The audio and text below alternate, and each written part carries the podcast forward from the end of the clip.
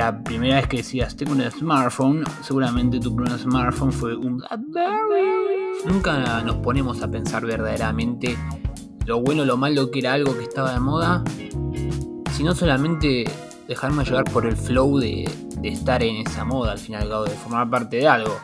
Y un poco de eso era tener un Blackberry, ¿no? Era tener el teléfono que era el más utilizado en ese momento, que todos los jóvenes lo tenían. Y que vos al tenerlo, al fin y al cabo no era más que un teléfono, pero que formabas parte de algo, estabas dentro de algo.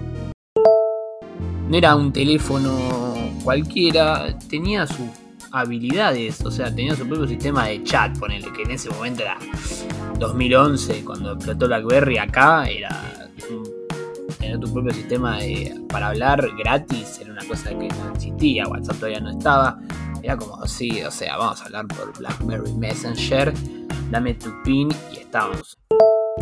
Y, al fin y al cabo también eh, era una empresa que, que ya hacía bastante tiempo en Estados Unidos, cuando digo bastante tiempo son un par de años, como que había salido de la lógica del monopolio de los smartphones, ¿no? Había tenido su época de oro, él entre el 2003 y el 2007 en Estados Unidos, y acá como buena cultura tercermundista que tenemos, la traemos y la, apropiamos y la ponemos de vuelta en moda, de moda cuatro años tarde.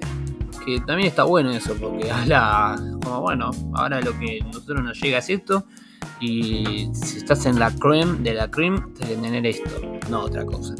Que, al fin y al cabo eso ya no, se utilizaba más en el resto del mundo, por lo menos en los grandes países tecnológicos.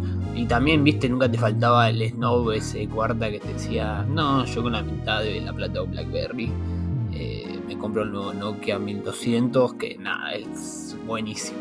Che, pero ¿tenés PIN? No, no, esto no funciona con PIN, tengo que mandar mensaje. Entonces cerrá el orto, ¿sí? Era divertido, tenía el teclado QWERTY, que es como en la computadora, que andaba bien, o sea, a mí no se te rompían las teclas, básicamente. Y podías escribir bastante rápido, o sea, en comparación a lo que había antes, que era tipo escribir por numerito. Y bueno, si quiero poner la B, tengo que apretar dos veces el 2 la R tengo que ir a 7, era como, bueno, rompió un poco la lógica, eso fue una de las grandes invenciones que tuvieron, pero que bueno, después cuando traías un smartphone sin teclas y tenía el teclado ahí, decía, bueno, esto es mejor porque las teclas no se me pueden romper.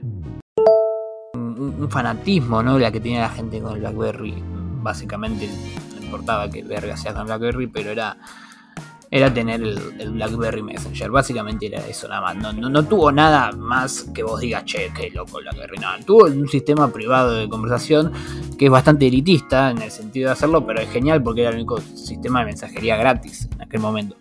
Entonces decía, bueno, mirá, hablamos por nuestro PIN, el mío escanea el suyo, hace un y ahí tengo el PIN. Eh, y podemos hablar. Después a los acuerdo, seis meses llegó WhatsApp y ahí se fue la. Dijeron, bueno, ya está, esto no me importa, no lo quiero más. Yo tuve Blackberry, y estaba bastante bien, no sé, pude jugar al Pokémon en Blackberry. Eso es lo que más rescato. Estaba en quinto año y me dijeron, te puedes bajar el Pokémon al Blackberry, no me acuerdo cuál era. Dije, me estás jodiendo, era como jugarlo en la Game Boy. Así que eso siempre va, tuvo mi aprobación ahí y me parece que se merece. Pero en 2007 un viejito peleado con anteojos se subió en escenario y les dijo a todos, señoras, señores, acá tengo un iPhone y nada, más o menos que chupela. Esto es lo mejor que hay.